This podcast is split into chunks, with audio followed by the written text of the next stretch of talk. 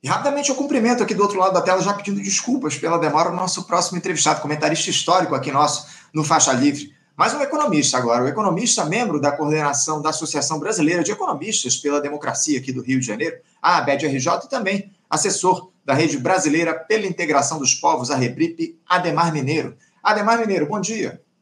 Bom dia, Anderson. Bom dia aos que nos acompanham e bom dia também à sua produção aí. Obrigado, Ademar. Bom dia para você. Obrigado pela tua participação, como sempre, aqui, sempre atendendo aos nossos convites do nosso programa para a gente falar a respeito dos temas ligados à economia, né? Porque todo mundo sabe, o Ademar, que o ano da institucionalidade ele não termina enquanto o orçamento do próximo período não é aprovado, não tinha aprovado lá pelo Congresso. E essa discussão já tem se alongado demais nessa primeira LDO do terceiro mandato do presidente Lula, né, Ademar? A Comissão de Orçamento do Congresso deve, inclusive, votar o texto da Lei de Diretrizes Orçamentárias, texto aí do deputado Danilo Forte, relator dessa matéria lá na, na, no Congresso essa semana. Documento que vai reger a lei orçamentária anual, que também vai ser votada aí pelo Congresso logo na sequência.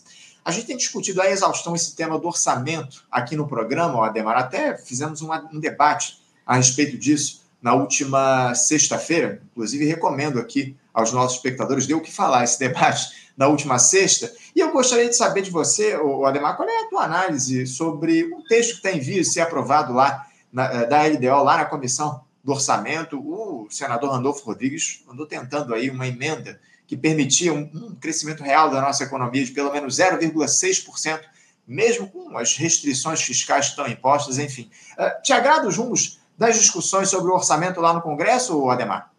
Anderson, francamente, eu acho que temos um problema, né? Temos um problema nessa, né, nessa seara. E a gente tem que lembrar o seguinte, que esse ano né, a gestão orçamentária ela foi possível por conta da chamada PEC da transição, né, que foi feita ali no final do ano, entre o momento em que o atual presidente Lula foi eleito, ainda no governo Bolsonaro, mas ele ainda não tinha assumido. E nesse período, no final do ano, se negociou no Congresso uma folga, né, um certo digamos, waiver, né, um perdão orçamentário aí do ponto de vista dos gastos do governo, para que você pudesse fazer gastos sociais nessa primeira, nesse primeiro momento, com é, embutido nessa negociação aí né, uma condição que é que o novo governo deveria apresentar tão cedo quanto possível né, uma nova regra orçamentária para substituir o teto de gastos. É, isso foi feito, né, foi apresentado o novo arcabouço fiscal, que, no espírito, né, enfim, ele é, derruba os é, mecanismos mais complicados e absolutamente impossíveis de serem cumpridos da antiga lei de teto de gastos, que aliás já não. Né? E, mas ele se move dentro do espírito aí da austeridade fiscal. Né? Então, digamos, a, a nova regulamentação, né, chamado novo arcabouço fiscal, mantém aí os princípios de austeridade fiscal e isso pode ser um enorme problema é, para a gestão no segundo ano do governo Lula. Ano, inclusive, que é um ano eleitoral, né, com eleições locais, né, eleições de prefeituras. Então, a discussão da LDO, na verdade, ela mantém né, essa, esse espírito aí de austeridade que eu acho problemático, porque a gente já discutiu isso outras vezes, né, para você retomar o crescimento de forma sustentada e mais vigorosa, seria necessário uma ampliação do investimento público e, na sequência, você teria um aumento da arrecadação é, que te permitiria eh, fazer o chamado equilíbrio fiscal. É. Se você não faz isso, se na verdade você corta o orçamento de antes, né, encolhendo aí os gastos, provavelmente no ano que vem você vai ter um crescimento menor do que os cerca de 3% que são estimados para esse ano. E, portanto, vai cair a arrecadação. E lá, quando a gente chegar no meio do ano que vem, em plena campanha eleitoral para, as eleições municipais, você vai estar discutindo contingenciamentos e cortes de gastos e necessidade de cortar o orçamento futuro, etc., etc. entrando de novo num círculo vicioso, né, do qual, diga, o qual, aliás, pode tragar politicamente o governo Lula, seja com uma enorme derrota das forças que se agruparam em torno desse governo, que são as forças democráticas, né? na verdade, a gente tem um governo das forças democráticas que derrubaram na eleição o conservadorismo e as forças antidemocráticas, né? e isso daí prepararia o caminho para o retorno dessas forças é, conservadoras em 2026. Então é muito importante tomar cuidado com isso, porque esse debate ele é um debate da economia, mas ele não é só um debate da economia nesse momento. Ele é um debate de toda resistência política né, ao conservadorismo e às forças da reação no Brasil. Esse aqui é o detalhe, né, Ademar? Essa discussão ela não se resume apenas ao aspecto econômico. Isso tem repercussão política acima de tudo, como você muito bem colocou aqui para a gente. Você falou a respeito dessa questão dos contingenciamentos, Ademar, para o ano que vem, esse é um tema que já tem sido discutido lá no, no governo Lula, os contingenciamentos para o próximo período aí, a partir desse orçamento muito limitado, especialmente por conta das medidas de restrição fiscal aí adotadas, o arcabouço, que é uma verdadeira tragédia aqui para o nosso país, essa, essa meta fiscal, déficit zero, enfim, a gente vai debater isso aqui daqui a pouquinho, o, o Ademar, e, é, dá para dizer que isso é uma armadilha para o governo, essa meta que foi colocada pela equipe econômica, o Ademar, e outra, é, essa possibilidade aí de, de se mudar a meta para o ano que vem, isso é, é correto, porque o governo fala aí na possibilidade até o mês de março uh, essa meta de déficit zero que está sendo estabelecida, está sendo proposta agora, ela pode ser alterada lá no ano que vem. Uh, é correto, digamos assim, mudar a regra do jogo com ele em andamento? Como é que você vê essa possibilidade do governo, nesse momento, alterar a meta de déficit no ano que vem? Olha, digamos, o que seria mais razoável seria você já embutir uma, uma meta é, mais flexível no começo do orçamento, para não comprometer a execução do orçamento. Na verdade, quando você muda o orçamento em curso, você, na verdade, está comprometendo a sua credibilidade. Né? Então, desse ponto de vista, é, isso é um problema. Né? Então, se isso está em discussão nos bastidores, seria melhor que você já deixasse um, um, um, um é, resultado das contas públicas é, flexível. Né? Por que, que a gente não coloca, por exemplo, o resultado das contas públicas algo como faz com a meta de inflação? Né? Pode colocar um valor para mais ou para menos. Né? E dentro desse, de, de, desse intervalo, aí o Ministério da Fazenda faz a gestão né, do, orçamentária. Né? É, eu acho que você é, se comprometer no primeiro momento com essa questão né, de ter o chamado déficit zero. Lembrando que a gente está falando do déficit nominal, né, do déficit primário, não do déficit nominal, do déficit primário. Né, porque quando você coloca as contas financeiras, você vai efetivamente para um déficit. Né? Mas isso nunca é, é, é levantado. Né? Sempre você coloca como se estivesse zerando para para exatamente não discutir não é, a, o lado financeiro da coisa, que implicaria em você discutir a dívida, discutir a remuneração dos títulos públicos, que é absolutamente é, incompatível não é, com o orçamento. Então, você tem aí, digamos, o, o principal elemento que afeta o teu orçamento, que é a dívida pública, sujeita a taxas de juros gerida por uma instituição autônoma em relação ao governo e que, quando mantém taxas de juros excessivamente altas, promove déficit, na, na verdade. Né? E isso nunca é discutido. Né? O que você discute é o resultado, o chamado resultado primário, né? que são gastos e é, receitas, excluído aí o lado financeiro da coisa. Né? Então era preciso, inclusive, que você fizesse uma discussão geral né, uma discussão geral aí, incluindo a, a, a, a discussão da dívida pública né, e eh, visse como fazer essa administração com flexibilidade, não amarrando aí essa, essa questão do orçamento de forma a que você ao não ter possibilidade de cumprir uma meta com a qual você se amarrou, você, é, na verdade, já entra num quadro de descrédito né, em relação ao compromisso inicial. Então, eu acho que valeria a pena evitar isso sendo um pouco mais realista. Sem dúvida, sem dúvida. Agora, é, essa possibilidade de mudança da meta no ano que vem é algo correto, Ademar? Não há nenhum tipo de, de problema se mudar essa regra aí no meio do, do, do processo? Bom, evidentemente tem problemas, né? Evidentemente tem problemas e o Congresso teria que aprovar também. Como a gente está num ano é, eleitoral, né, pode haver pressão no sentido de que o Congresso altere.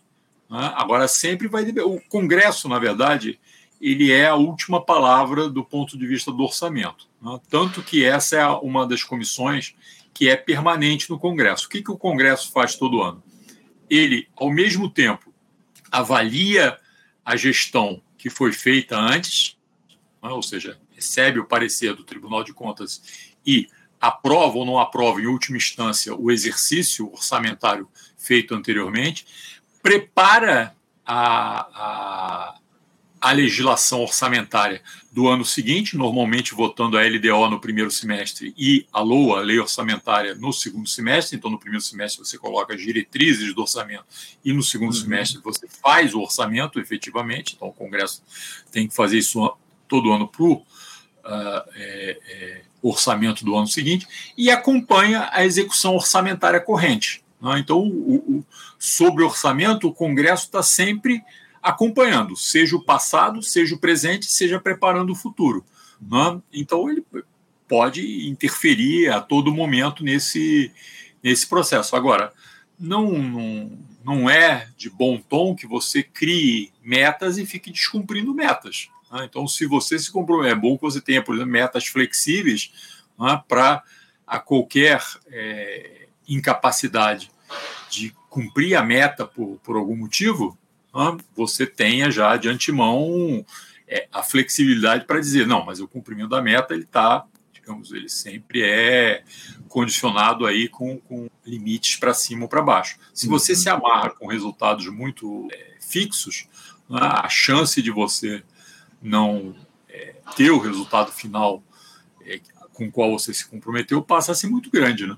É isso, é isso. Agora, o Ademar, mudando um pouquinho de assunto, eu tenho visto aí muitos analistas desse dito mercado considerando que a, a nossa economia está tá passando por um processo de leve retração nesse, nesse fim de ano, ainda que o, o nível de desemprego esteja em queda aqui no nosso país, ainda que haja bons indicativos, é, bons indicadores na economia. É, você concorda com essa ideia de que há uma desaceleração da economia e o que é que leva a esse cenário de desaceleração agora, nesse fim de ano, o Ademar? Não, eu acho que até o, o, os dados que você talvez tenha para o terceiro trimestre do ano não sejam tão positivos. Agora, os dados provavelmente para o final do ano serão mais positivos, impactados aí pelos resultados do comércio no, no período final do ano, Natal, etc. Então a gente vai, vai ver isso, isso ainda. O que de fato você. É, a parte de comércio e a parte de serviços, você tem, e a, além da, da agricultura, obviamente puxada por exportações, mas a parte de comércio e serviços vem é, crescendo, alavancados aí pelas políticas de, é, de renda né, do, do governo, que seja os programas de complementação de renda, seja a política de aumento real do salário mínimo que você teve aí no começo do ano. Né? O que tem patinado né, é a indústria. E a indústria é fundamental para você retomar o crescimento sustentável. E a indústria depende é, fundamentalmente de é, que você tenha encomendas né, é, de longo prazo garantidas para que os industriais, inclusive, façam seus investimentos para frente e tornem aí a, a, a, o crescimento sustentado no médio e longo prazo. Esse eu acho que é o grande problema. Então, esse ano eu acho que vai, vai já vai o, o, resultado vai ser melhor do que o, o, esperado inicialmente. Todo mundo falava no começo do ano de zero a meio por cento, seria uma estagnação praticamente. É? e agora a gente vai chegar perto de um resultado em torno de 3%, é? que não é um crescimento vigoroso, mas é um crescimento em relação ao que você tinha antes. Agora, o problema é se você vem com essas políticas dentro dos marcos do novo arcabouço fiscal né, e comprime os gastos no ano que vem, sai dessa política que permitiu alguma flexibilidade orçamentária esse ano, que foi lá a PEC da transição, né, e volta para um quadro em que você é, corta gasto público, é provável que você não sustente o crescimento no ano que vem.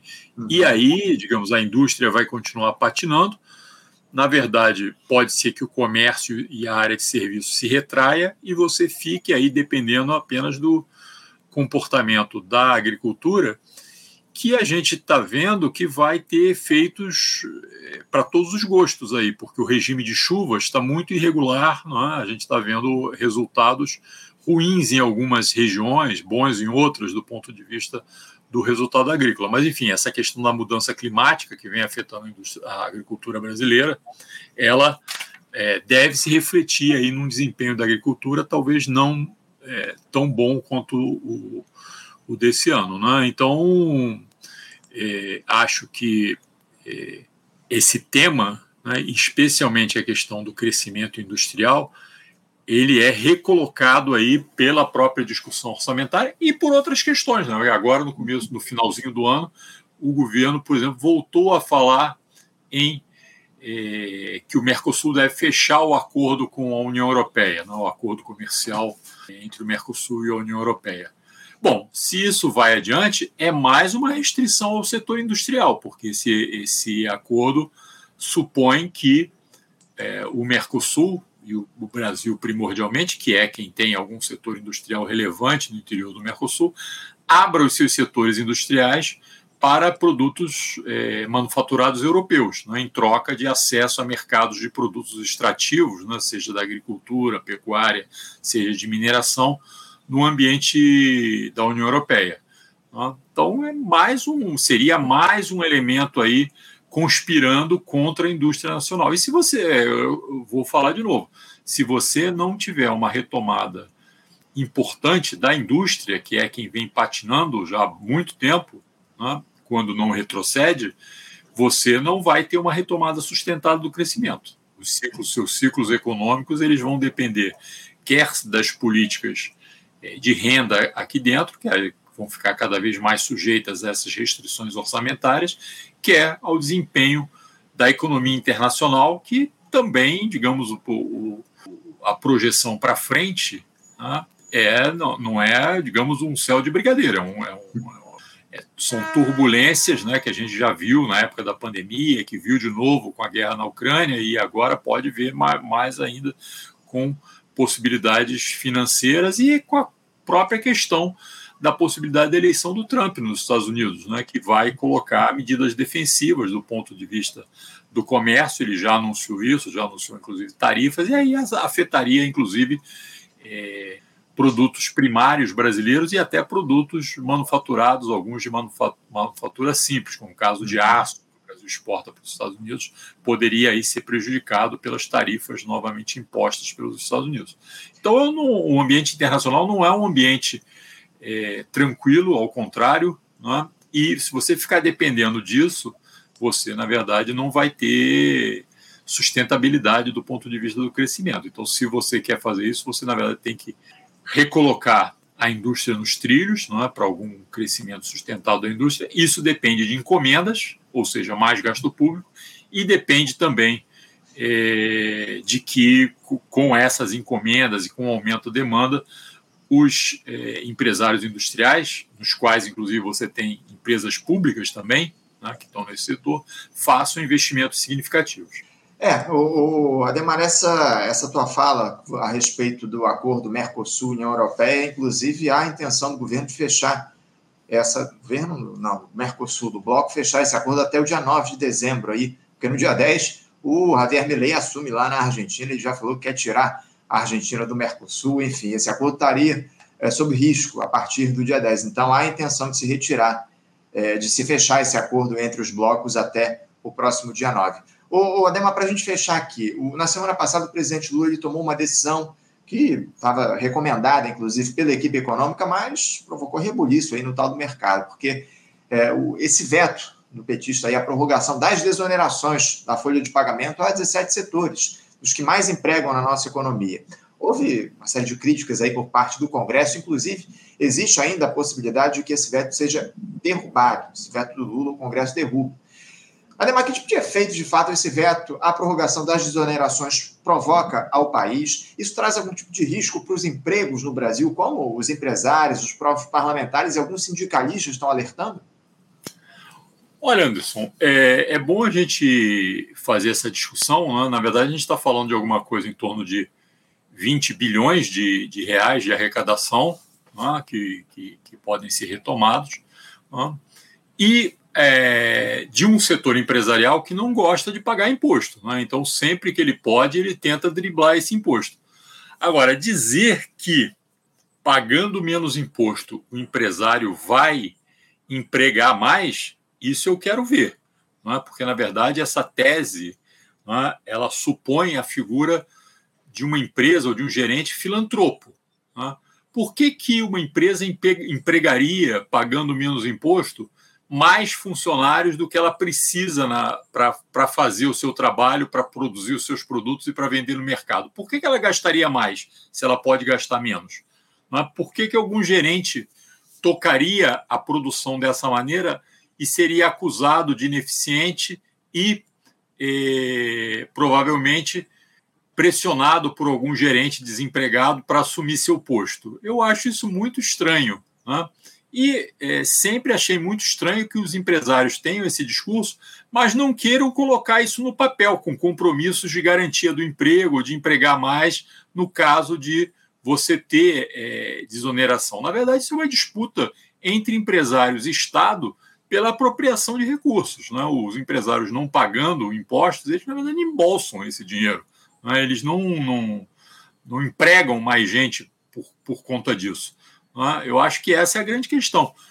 A minha pergunta é por que, que você não discute esses temas dentro da discussão tributária? Você está fazendo exatamente agora uma reforma tributária. Se você quer desonerar alguns setores, coloca essa discussão dentro da reforma tributária e vamos ver qual é o resultado.